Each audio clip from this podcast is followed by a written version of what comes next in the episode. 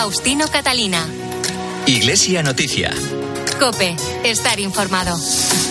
Saludos y muy buenos días en este 28 de enero de 2024, cuarto domingo del tiempo ordinario y fiesta de Santo Tomás de Aquino. Son las ocho y media de la mañana y llega el momento de acompañarles con la actualidad religiosa de estas jornadas. En Iglesia Noticias será como siempre hasta las nueve de la mañana, la hora de la Santa Misa, hoy con Mila Sánchez en el control de sonido y algunas informaciones que ya les adelanto.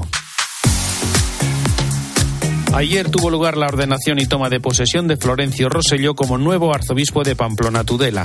Toledo ha celebrado una nueva edición de sus jornadas diocesanas de pastoral. El Papa se ha reunido con los periodistas que informan de la actividad de la Santa Sede y ha publicado su mensaje para la próxima Jornada Mundial de las Comunicaciones Sociales que alerta sobre los usos de la inteligencia artificial en la aldea global. Por otra parte, Francisco ha nombrado nuevo nuncio apostólico en Mozambique al arzobispo español Luis Miguel Muñoz Cárdava. El jueves finalizó la semana de oración por la unidad de los cristianos y el próximo viernes, fiesta de la presentación del Señor, se celebrará la Jornada Mundial de la Vida Consagrada. Faustino Catalina. Iglesia Noticia. Cope, estar informado. Comenzamos el repaso a la actualidad de estos días en Navarra porque en la mañana de ayer sábado tuvo lugar la ceremonia de ordenación y toma de posesión del nuevo arzobispo de Pamplona Tudela. Es Florencio Roselló, religioso mercedario que acaba de cumplir 62 años. Capellán de la cárcel de Castellón desde 2015, era también el responsable del Departamento de Pastoral Penitenciaria en la Conferencia Episcopal. Sucede al frente de la diócesis de Pamplona Tudela a Francisco Pérez que presentó su renuncia por edad. Nos amplía la información información desde COPE en Pamplona, Esther García. Don Florencio Roselló ya es el nuevo arzobispo de Pamplona y obispo de Tudela. Fue ordenado ayer en la Catedral de la capital navarra en una Eucaristía presidida por el cardenal Juan José Omey, arzobispo de Barcelona. Por este motivo, en el altar detrás se colocaron dos bustos relicarios de San Fermín y San Francisco Javier, que son los patronos de la comunidad foral. Seguro le van a acompañar al nuevo arzobispo en esta nueva etapa que comienza y que considera que es un salto importante. Si el salto es muy grande, yo espero que, que este, el Dios Padre, pues me recoja. Es el salto, la envergadura de la propia diócesis de Pamplona Tudela, es una diócesis viva, dinámica y, y, bueno, pues, pues merece todo el respeto del mundo, pues porque, porque hay mucha gente comprometida y merecen un buen acompañamiento y un buen pastor. A la celebración acudieron las principales autoridades religiosas y civiles. En Rosellón, natural de Alcorisa, Teruel, tiene 60 años y es el director de la pastoral penitenciaria de la Conferencia Episcopal Española. Llega a Navarra después de haber desarrollado casi toda su labor pastoral en la prisión, en concreto en la última etapa en la cárcel de Castellón. Ahora estará al frente de la Archidiócesis de Navarra, que cuenta con más de 700 parroquias y 360 sacerdotes diocesanos. El viernes y sábado se ha celebrado en Toledo la decimosegunda edición de las Jornadas Diocesanas de Pastoral que organiza la Archidiócesis Primada. En esta ocasión ha puesto el acento en ayudar a los sacerdotes a vivir su vocación y a poner los sacramentos de la Eucaristía y la penitencia en el centro de la vida cristiana. Cope Toledo, Sergio Sánchez. Unas jornadas que se han vivido con alegría, con fe y con entusiasmo. Comenzaron el viernes a las cinco y media de la tarde con la inauguración del arzobispo de Toledo, Monseñor Francisco Cerro Chávez, y posteriormente se presentaron tres experiencias pastorales. El sábado, aparte de la presencia del arzobispo, también se pudo disfrutar de la presencia de dos ponentes que trabajan en la Santa Sede. Don Armando Mateo, secretario de la sección doctrinal de la Congregación para la Doctrina de la Fe, y de Andrés Ferrada, secretario del Dicasterio para el Clero. Este año se han celebrado las jornadas pastorales número 12. Carlos Loriente es vicario episcopal para el clero y hacía estas declaraciones en televisión diocesana. En este año sacerdotal hemos querido que la jornada de pastoral precisamente reflexionen sobre el lugar, el papel, los retos de la vida de los sacerdotes y de todos aquellos que les ayudamos en su misión, de esos colaboradores estrechos que viven su sacerdocio bautismal en distintas misiones y que avivan esa colaboración a la misión de la Iglesia, llevando la redención de Jesucristo a todos los hombres en distintos ámbitos de la vida pastoral. Las jornadas Faustino han acabado con un musical celebrado en el Palacio de Congresos de aquí, de Toledo, un musical que contaba la vida del joven italiano fallecido a los 15 años, Carlos Acuti, que fue declarado, te recuerdo, como beato por el Papa Francisco en 2020. Un musical que quien lo haya podido vivir puede sentirse privilegiado. Fíjate, 140 personas componen el equipo completo de este musical y no te lo pierdas. La mayoría de actores que han participado tenían y tienen entre 13 y 18 años. Por cierto, la Archidiócesis de Toledo celebró el martes un jubileo de los sacerdotes en la fiesta de su patrono, San Ildefonso, con una misa en rito hispano-mozárabe que concelebraron siete obispos y más de 250 sacerdotes. Se recordó especialmente la carta pastoral Un seminario nuevo y libre del cardenal Marcelo González para renovar el seminario toledano, en el que se han formado desde entonces más de un millar de sacerdotes. Y el arzobispo de Burgos, Mario Iceta, comenta en su última pastoral el sentido de la semana de oración por la unidad de los cristianos que acabamos de celebrar. La Iglesia tiene que ser posada donde todos puedan refugiarse, lugar de acogida para los hombres y mujeres que buscan. La desunión es una herida en el cuerpo de la Iglesia de Cristo y nosotros no queremos que esa herida permanezca, pues la desunión es obra del Padre de la mentira, del Padre de la discordia, que siempre busca que los hermanos estén divididos. Estamos llamados a vivir un ecumenismo verdadero, porque nos une la misma sangre, la de Cristo una cultura de la fraternidad, una comunión de verdaderos hermanos que acorte las distancias entre la discordia y la unidad y que nos aúne en torno a un solo Dios. Vivamos de la plenitud de la comunión en la fe, seamos apóstoles de la unidad y rompamos con la división y la discordia. Oremos los unos por los otros, de palabra y de obra en comunión, y amemos a Dios y al prójimo, sin olvidar que el amor de Cristo, que hermana a todos en un mismo sentir, es más fuerte que la desunión. Cáritas Española ha respondido a la llamada de emergencia de Cáritas Jerusalén para llevar ayuda humanitaria a la franja de Gaza. Nos detalla la situación actual Pablo Reyero, que es coordinador del equipo de Oriente Medio del área de cooperación internacional de Cáritas. La situación es muy crítica allí. Escasean los alimentos, escasea el agua, no hay acceso a medicamentos ni a ningún otro servicio básico de manera que pueda cubrirse las necesidades de todos ellos. Además, la ayuda humanitaria no está consiguiendo entrar de manera eh, regular y en cantidad suficiente, por lo que se cree que ya se estima que el 90% de la población palestina ya se encuentra en una situación de hambre aguda. Y en ese escenario nacen 180 bebés aproximadamente al día en la franja de Gaza. Se estiman 50.000 mujeres embarazadas y 100.000 madres lactantes que ahora mismo luchan por poder alimentar a sus bebés. Caritas Española va a realizar un primer envío de 250.000 euros que servirán para prestar apoyo económico para las familias sin alimentos, agua potable o tratamiento médico. La respuesta será principalmente en el sector de la salud. Se espera con esta contribución poder mantener en funcionamiento los tres equipos médicos móviles de los que dispone Caritas Jerusalén, apoyar también en la transferencia de efectivos a la, de efectivo a las familias más vulnerables de la franja de Gaza y si fuera posible en tercer lugar contribuir en la medida que se pueda a la rehabilitación de la clínica que Caritas Jerusalén tenía en la ciudad de Gaza y que ahora ha sido gravemente afectada por los bombardeos. Faustino Catalina. Iglesia Noticia. Cope. Estar informado. UMAS, mutua especialista en seguros para el sector educativo. Ofrecemos una solución integral para los colegios y guarderías. Daños patrimoniales, responsabilidad civil, accidentes de alumnos. Más de 1.400 centros ya confían en nosotros. Visítanos en umas.es. UMAS, más de 40 años de vocación de servicio. Último domingo de enero, Jornada Mundial de los Leprosos. Cada año esta enfermedad afecta a más de 200.000 personas. 20 euros pueden curar a un leproso. Ayúdanos a terminar para siempre con la lepra. Envía tu donativo a la Asociación Amigos de los Leprosos Raúl Fulero, calle Marqués de Santana 20, 28004 Madrid. Teléfono 91 531 5300. Hoy la lepra tiene curación. Necesitamos tu ayuda. Faustino Catalina. Iglesia Noticia. Cope. Estar informado. Comenzamos ahora el repaso a la actualidad internacional en el Vaticano, donde el lunes el Papa recibió en audiencia a los periodistas que informan de la actividad de la Santa Sede.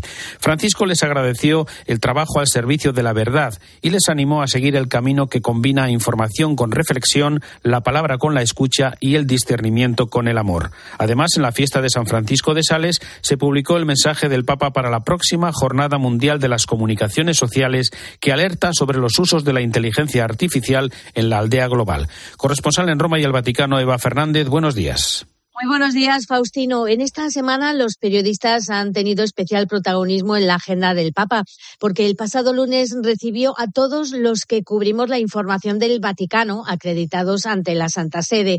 Era la primera vez que formábamos parte de su agenda oficial de audiencias y en su discurso reconocía que ser periodista es una vocación muy similar a la de un médico que toca las heridas de la sociedad y del mundo y que necesita cultivar un amor incondicional a la verdad. Francisco también pidió disculpas por las veces que seguir al Papa les ha robado tiempo para estar con sus familias y elogió el esfuerzo para mantener esa mirada que sabe ver detrás de las apariencias que sabe captar la sustancia, que no quiere ceder ante la superficialidad de los estereotipos, algo que aseguraba no es fácil, pero muestra la grandeza del corresponsal vaticano, la finura de alma que se suma a la habilidad profesional, recordando que la responsabilidad del periodista consiste en no ocultar la realidad, incluso sus miserias, sin edulcorar las tensiones, pero al mismo tiempo sin hacer ruido innecesario. Por otra parte, al igual que hizo con su mensaje para la Jornada Mundial de la Paz, el Papa ha dedicado a la inteligencia artificial su reflexión ante la Jornada Mundial de las Comunicaciones Sociales que se celebrará el próximo 12 de mayo. En el texto, Francisco reflexiona sobre la llegada de la inteligencia artificial y sus logros, pero también de sus riesgos, como son la creación y difusión de imágenes que parecen perfectamente verosímiles, pero que son falsas, una especie de guerra paralela, explicaba, que se realiza mediante campañas de desinformación. Recuerda también cuántos reporteros resultan heridos o mueren sobre el terreno para permitir mostrar al mundo lo que han visto sus ojos, porque solo tocando el sufrimiento de las personas se puede comprender lo absurdo de las guerras. En el mensaje el Papa insiste en que el uso de esta tecnología podrá contribuir a la información si no anula el papel del periodismo sobre el terreno, sino que por el contrario lo debe respaldar aumentando la profesionalidad de la comunicación. Ante esta situación, el Papa aprovecha para realizar un nuevo llamamiento a la comunidad internacional para que trabaje unida a la hora de adoptar un tratado internacional vinculante que regule el desarrollo y el uso de la inteligencia artificial en sus múltiples formas. En este encuentro del Papa con los periodistas que informan de la actualidad estaba el más antiguo, el decano de los vaticanistas, es el colaborador de Iglesia Noticia, Antonio Pelayo. Buenos días, Antonio. Buenos días, Faustino. Las primeras palabras que Francisco nos dirigió a los miembros de la IGAF al recibirnos en el Vaticano fueron para pedirnos disculpas por el madrugón que se nos impuso para acudir a su cita. No hacía falta, porque los 150 vaticanistas estábamos encantados de estar presentes en el primer encuentro de un papa con la asociación fundada hace varias décadas, una primicia histórica. Bergoglio quiso crear desde el principio una atmósfera casi familiar al llamarnos sus compañeros en tantos viajes y agradecer, como dijo, vuestra pasión, vuestro amor por lo que contáis y vuestra fatiga. Pero no todo quedó en esas frases amistosas, porque quiso también recordarnos nuestra vocación de informadores religiosos que impone constancia y paciencia para seguir día tras día las noticias que llegan de la Santa Sede y de la Iglesia.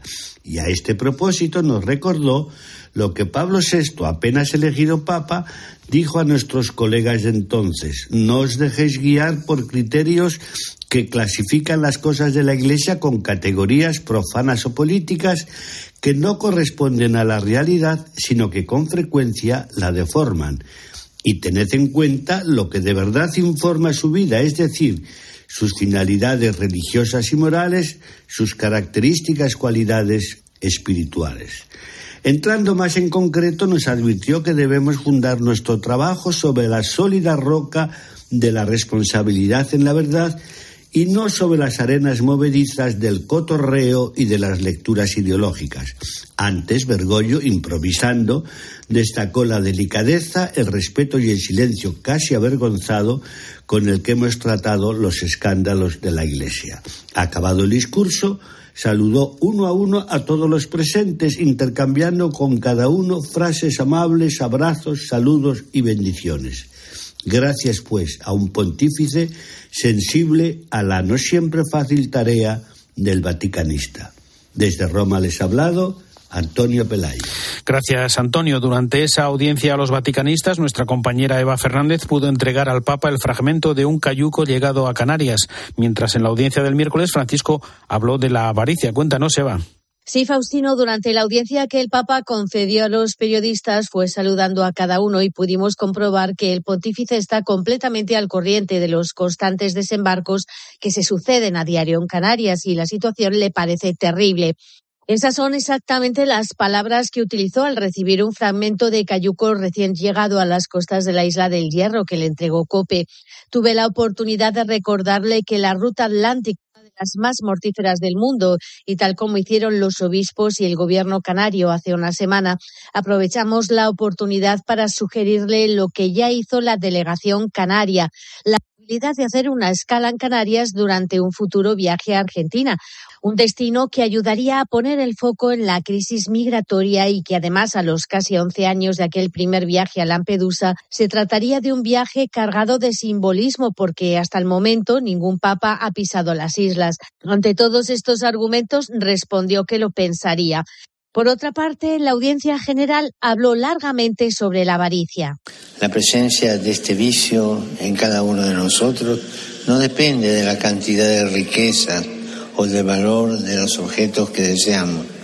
Depende más bien de cómo nos disponemos interiormente para relacionarnos con ella.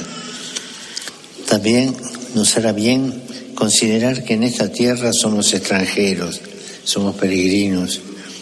No dejamos pues que las riquezas nos posean, antes bien aprendamos de Cristo que siendo rico se hizo pobre para enriquecernos con su pobreza. Y en una semana en la que se conmemora a las víctimas del holocausto, el Papa Francisco recordó que el odio y la violencia niegan nuestra propia humanidad. El recuerdo y la condena que el recuerdo y la condena de aquel terrible exterminio de millones de personas hebreas y de otras confesiones nos ayude a todos a no olvidar que las lógicas del odio y la violencia no se pueden justificar jamás porque niegan nuestra propia humanidad.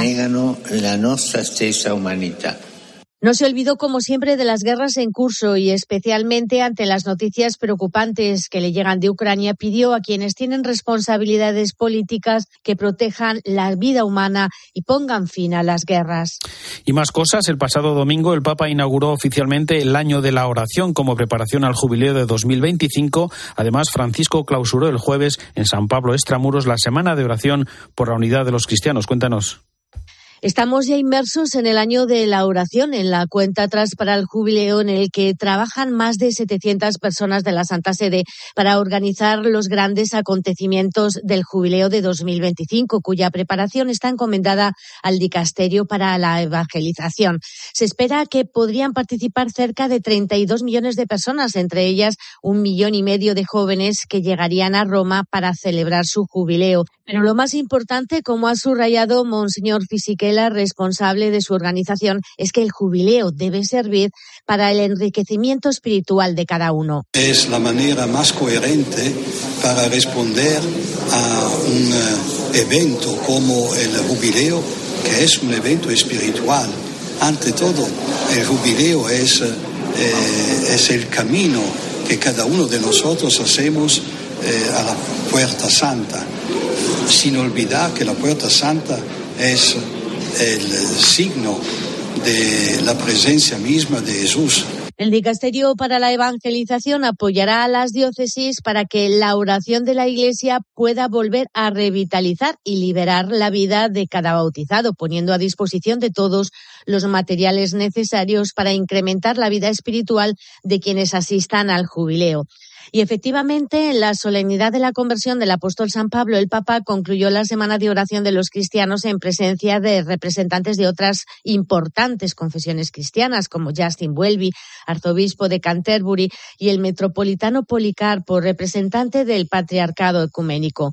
En su homilía subrayó la llamada a la conversión del corazón, porque solo el amor entre hermanos acercará a los cristianos separados los unos de los otros. Un amor gratuito, explicaba el Papa, que no vuelve al pasado para poner distancia o señalar con el dedo. Solo este amor, que en nombre de Dios antepone el hermano a la férrea defensa del propio sistema religioso, nos unirá.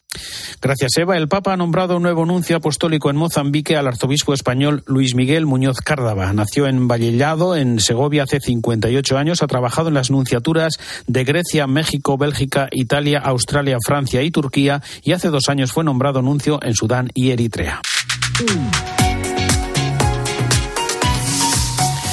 El ministro de Asuntos Exteriores de Papúa Nueva Guinea, Justin Tachenko, ha anunciado que el Papa Francisco visitará el país en agosto, una visita que todavía no ha sido confirmada por la Santa Sede, aunque en su día fue cancelada a causa de la pandemia, y que ahora podría formar parte de una gira más amplia que incluiría Indonesia y Timor Oriental. Y los representantes de las iglesias europeas han señalado algunos retos para la presidencia semestral de Bélgica en la Unión Europea, como las guerras en Ucrania y Gaza o la transición ecológica, para lo que piden encontrar un consenso político y social. Bruselas, Paloma García Ovejero. ¿Qué tal, Faustino? Esta presidencia belga tiene una particularidad y es que con el semestre se cierra toda la legislatura, es decir, el ciclo completo de cinco años, los de Ursula von der Leyen al frente. Y por tanto, de aquí a junio toca cerrar dosieres también. Por eso esta visita de las iglesias europeas al embajador de Bélgica ha sido de alguna forma la última oportunidad para meter aún en la agenda de esta legislatura los asuntos pendientes, que ya sabes, son desinformación, el uso indebido de la religión, populismo, extremismo, polarización. Y de todo ello hablaron en Bruselas los representantes de la COMECE y de la CEC a propósito las prioridades de Bélgica para este mandato, este mandato coche-escoba, podemos decir, con una urgencia que se esfuercen los 27 por la paz y la estabilidad de Europa, que crezca la solidaridad con Ucrania, que no se cansen los diplomáticos, pidieron, de intentar una solución. Y luego, evidentemente, los obispos europeos no han esquivado el polémico pacto migratorio que ya levantó todas las alarmas en Cáritas cuando se conoció el mes pasado, la situación de los agricultores, los jóvenes, la educación y, como siempre, como siempre, la defensa del artículo 17 que es el que prevé un diálogo abierto, transparente y regular entre la Unión Europea y las iglesias o comunidades religiosas, pero que es la eterna asignatura pendiente de los tratados europeos. El Papa recibirá en audiencia el próximo viernes a la vicepresidenta segunda del Gobierno, Yolanda Díaz, que ya mantuvo un encuentro con Francisco en diciembre de 2021. Al día siguiente, el 3 de febrero, el Papa se encontrará con los seminaristas de Madrid acompañados del arzobispo y cardenal José Cobo en su primera visita que tiene lugar desde 2013 con ocasión del Año de la Fe. El rector del Seminario Conciliar de Madrid es José Antonio Álvarez. Hay mucha alegría y mucha ilusión por, este encuentro. Bueno, supone primero peregrinar a, a Roma, que siempre pues, un motivo de, profunda gratitud, pero también para un creyente, los seminaristas, pues también es, peregrinar a la tumba de Pedro, ¿no? Y lo que supone también, pues confesar la fe junto a Pedro, y en este caso, pues también acompañados y unidos a la persona del Santo Padre, ¿no? Que me parece como que también es un signo de, de comunión y de y de renovación vocacional. Yo pido, y así lo estamos haciendo todos los días, estos en la Eucaristía, pues que esta peregrinación a Roma sea un momento también de consolidar nuestra vocación sacerdotal y nuestro deseo de entregar la vida en favor de los demás, ¿no? O sea que siempre será un momento de renovación personal, vital, vocacional, espiritual, es lo que deseamos, ¿no? El Cabildo de la Mezquita Catedral de Córdoba ha presentado los datos de las visitas que recibió durante 2023. Son cerca de dos millones, aunque sin alcanzar las cifras de antes de la pandemia. La delegada de Medios de Comunicación del Obispado de Córdoba es Natividad Gavira. Buenos días. La Mezquita Catedral de Córdoba recibió la visita de casi dos millones de personas en 2023, una recuperación que representa un incremento del 23% respecto al año anterior y refleja un crecimiento extraordinario en los meses de octubre a diciembre cuando se han superado las cifras de 2019. El año 2023 cerró con un total de 1.923.305 visitantes, una diferencia de más de 350.000 que registró el mayor porcentaje de visitas durante marzo pasado y el último trimestre del año. El alma de Córdoba, el recorrido nocturno que nos adentra en la historia del templo y su significado a través de la luz y el sonido, registró también una importante subida con el 10,23% más de visitas que en 2022. El comportamiento del turismo en los últimos meses del año sitúa a Córdoba, gracias a su mezquita catedral, como una de las ciudades más visitadas de España. Juan José Jiménez Hueto es el canónigo portavoz del Cabildo. El comportamiento ha sido extraordinario. Ha habido un incremento de visitantes mm, exponencialmente muy importante que nos da una visión prometedora del futuro para el año 2024 ya que precisamente en los meses de octubre, noviembre y diciembre, ¿verdad?, de 2023 se han superado las cifras del año 2019. También los visitantes a la Torre Campanario ha alcanzado la cifra más alta después de su reapertura en 2014. Y ya se ha presentado la próxima exposición que organiza la Fundación Las Edades del Hombre con el título Hospitalitas. Estará a partir de junio en la Iglesia de Santiago y la Colegiata de Santa María de la localidad leonesa de Villafranca del Bierzo y en la Catedral y Monasterio de San Martín Pinario de Santiago de Compostela. El lema elegido, Hospitalitas, remite a la fraternidad y las atenciones que reciben los peregrinos del Camino de Santiago como explica el secretario general de las Edades del Hombre, José Enrique Martín. Villafranca del Bierzo y Santiago de Compostela están unidas por el camino, una senda de, de fe, devoción y peregrinación, una vía de acogida, solidaridad y hospitalidad. La hospitalidad cristiana siempre ha sido entendida en un sentido amplio, integral, haciéndose cargo de las necesidades totales del ser humano, las físicas sin duda, pero también las emocionales, intelectuales y espirituales. Esto es lo que son y han sido Villafranca y Santiago, una historia de hospitalidad a través de siglos y de gestos.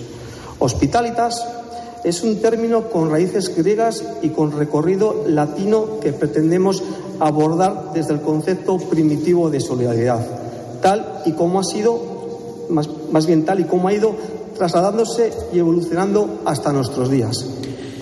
Y una previsión con el lema Aquí estoy, Señor, hágase tu voluntad. El próximo viernes, fiesta de la presentación del Señor, se celebrará la Jornada Mundial de la Vida Consagrada. María José Tuñón es la secretaria de la Comisión Episcopal para esa vida consagrada. La Iglesia hoy necesita la profecía de la vida consagrada y precisamente ese aquí estoy es una invitación a también decir aquí estamos, humildes y sencillos, con todas nuestras mediocridades y contrariedades, pero al tiempo con el deseo y la ilusión y el sueño de hacernos cada vez más conscientes de que tenemos que servir al mundo. Esa es nuestra vocación de consagrado. Tenemos que ser esa pequeña lámpara encendida que con su ayuda y su gracia nos ponemos a disposición y especialmente de los que más lo necesitan.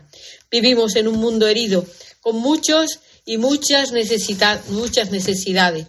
Por eso, sencillamente queremos decir al Señor, con humildad, como repito, aquí estamos, aquí estamos todos, aquí estamos nosotros, tus hijos, y hermanos de todo el mundo. Y antes de terminar, recordamos que mañana lunes tendrá lugar la entrega de los premios Bravo que concede la Comisión Episcopal para los medios de comunicación y el martes y miércoles se celebrará una nueva reunión de la Comisión Permanente de la Conferencia Episcopal. Será la última prevista antes de que en la primera semana de marzo se celebre la Asamblea Plenaria en la que se renovarán todos los cargos, a excepción del secretario general de la Conferencia Episcopal.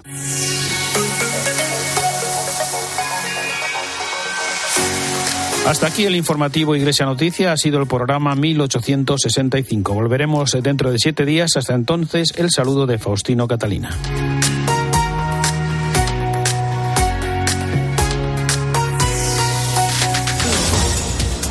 Buenos días, domingo 28 de enero, día en el que el Partido Popular sale a la calle para la cuarta manifestación contra la ley de amnistía convocada por el Partido Azul. Será a las 12 del mediodía en la Plaza de España de Madrid con la presencia de los varones del partido y de Alberto Núñez Feijo. La ley de amnistía se aprobará este martes en el Congreso. Además, seguimos pendientes de la situación en Francia con los agricultores, una situación que se ha relajado por ahora ya que 38 carreteras siguen bloqueadas frente a las 113 de el viernes, pero sin embargo es solo algo temporal, ya que han anunciado su intención de ir dirección París. No están de acuerdo con las medidas tomadas por el primer ministro Gabriel Attal. Los camioneros siguen sufriendo las consecuencias de esta huelga. Y en Oriente Medio, al menos seis países, entre los que se encuentran Estados Unidos, Reino Unido e Italia, han retirado su financiación a la Agencia de las Naciones Unidas para los Refugiados Palestinos. Es su reacción tras conocer que varios empleados fueron despedidos por colaborar presuntamente en el ataque terrorista de Hamas a Israel del pasado pasado 7 de octubre. Te quedas con la Santa Misa en Cope.